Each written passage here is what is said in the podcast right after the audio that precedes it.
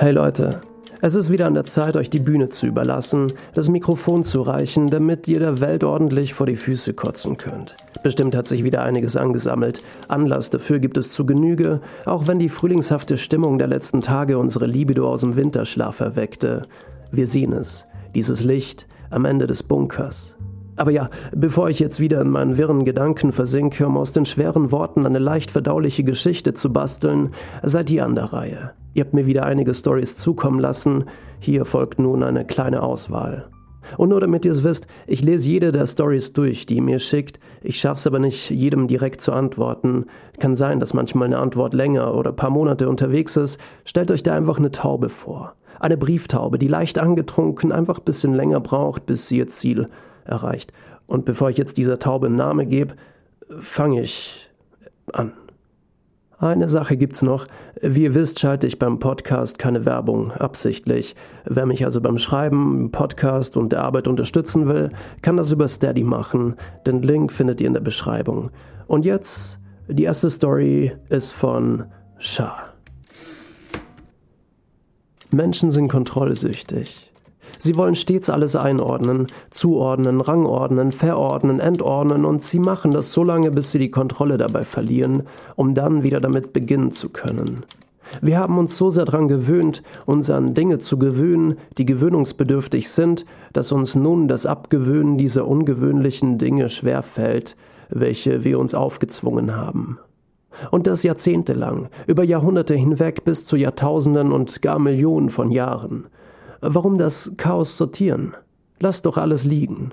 Gott hat nach dem Urknall auch nicht mehr aufgeräumt, auch wenn ihm bewusst ist, dass die Erde von dem Befall der menschlichen Spezies dringend eine Ausreinigung benötigt. Doch bis heute ließ er das schreckliche Chaos äh, verweilen. Zu lange schon existierte die, existiert die Spezies Mensch und noch haben sie nicht genug. Man muss noch Chaos in sich haben, um einen tanzenden Stern gebären zu können, zitiert einst Nietzsche. Wieso haben Menschen also Angst? Angst davor, die Kontrolle zu verlieren. Die Kontrolle zu verlieren heißt Leben. Wieso haben Mensch, Menschen Angst davor zu leben? Wieso haben Menschen Angst davor zu sein? Sein mit dem Chaos, eins sein mit sich selbst. Sein mit dem Schmerz, sein mit dem Glück, mit der Trauer, mit der Wut und der Angst? Wieso haben Menschen Angst vor der Angst? Angst ist so ein abstraktes Gefühl. Es ist etwas, das noch nicht eingetreten ist. Etwas, das man eigentlich noch gar nicht fühlen kann. Macht es Sinn, was ich euch sagen wollte? Nein? Für die einen nicht? Ja, für einige schon. So ist es mit dem Leben. Die einen verstehen es, die einen nicht. Die einen wissen, der Sinn liegt im Unsinn, das Wissen im Unwissen, die Lust in der Unlust, der Fund im Verlust. Und die anderen suchen den Schmerz in der Liebe, sie fühlen die Unlust in der Lust, sie versuchen zu verstehen, was unbegreiflich ist, sie wollen etwas kontrollieren, was außer Kontrolle geraten möchte, sie wollen eindämmen, was ausbrechen möchte. Sie haben Angst vor Unvollkommenheit, vor dem Unbekannten, sie haben Angst davor zu verlieren, Angst davor loszulassen, alles sein zu lassen, doch nichts währt ewig. Es heißt Memento Mori, halte fest und lasse los. Atme ein, atme aus. Huf. Schau, danke für das Teilen deiner Gedanken. Grandiose Story. Sehr nice. Next one ist von Melissa was ich euch schon immer sagen wollte. Ich war vier Jahre alt, als man mir sagte, du bist nicht deutsch. Ich war sechs Jahre alt, als man mich fragte, woher kommst du wirklich? Ich war acht Jahre alt, als man meiner Mutter sagte, nicht Kinder machen, arbeiten, verstehen? Ich war zehn Jahre alt, als man meinen Eltern erklärte, ihre Tochter hat zwar sehr gute Noten, ich empfehle ihnen allerdings die Realschule, die meisten Kinder mit Migrationsbiografie studieren sowieso nicht. Ich war zwölf Jahre alt, als man mir sagte, ihr seid alles Parasiten, die den Staat aussaugen. Ich war 14 Jahre alt, als man mir sagte, ihr Vater wurde von einem Nazi angegriffen. Ich war 16 Jahre alt, als man mir sagte, du bist kein Teil dieser, dieser Gesellschaft. Ich war 18 Jahre alt, als man mir sagte, du bist einfach zu sensibel. Ich bin 20 und noch immer hört man mir nicht zu. Was ich euch schon immer sagen wollte, eure Worte haben mich verletzt. Hey Melissa, danke dir für das Teilen dieser Worte.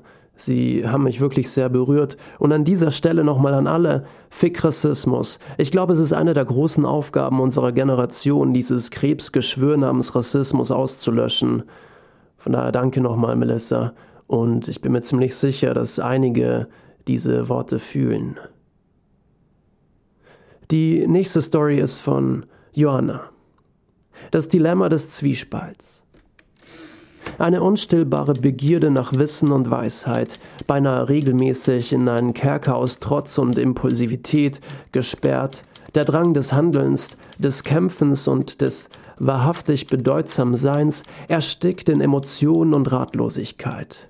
Erstickt durch den kurzzeitigen Drang des einfachen Lebens, des einstirnigen Lebens, ohne Qual der Gewissheit handeln zu müssen, weder laut, ehrlich noch mutig sein zu wollen, mutig für Veränderung, mutig aufzustehen, trotz Angst und der Unbehagen laut zu sein, mutig an andere zu denken, mutig sich seinen Privilegien bewusst zu sein und sie zu nutzen, auf richtige Weise, mutig sich seiner Unterdrückung entgegenzustellen oder diesem Druck nachgeben.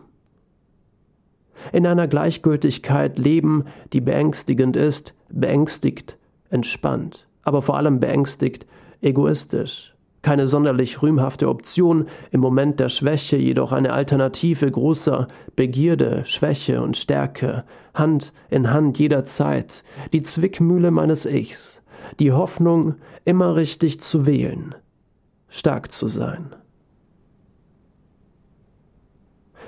Danke, Johanna. Und zum Schluss haben wir noch die Short Story von Fairhat, beziehungsweise, beziehungsweise was eine E-Mail, ähm, die ich aber einfach jetzt vorlesen muss. Bro, hör deinen Podcast seit dem ersten Lockdown. Die Geschichten haben mich durch diese verrückte Zeit begleitet. Danke dafür. Man kann dir auch Geschichten zukommen lassen. Ich schreibe selber viel, fühle mich aber noch nicht bereit, diese Geschichten mit der Welt zu teilen. Etwas möchte ich aber loswerden. Vielleicht kannst du es im Podcast erwähnen. Lieber Ferhat, das mache ich jetzt. Was ich euch schon immer sagen wollte. Schaut euch mehr in die Augen, hört den anderen besser zu, versucht euch in sie hineinzuversetzen, boxt euer Ego. Lebt Empathie. Und wenn ihr nicht wisst, was Empathie bedeutet, dann googelt es und lernt es. Lernt andere zu verstehen. Überlegt euch nicht, während sie mit euch sprechen, schon während sie sprechen, was ihr ihnen antworten wollt. Lasst sie ausreden. Lasst uns ausreden. Lasst uns Probleme ausreden. Und um es in deinen Worten zu beenden, Merlin, fuck you all, I love you.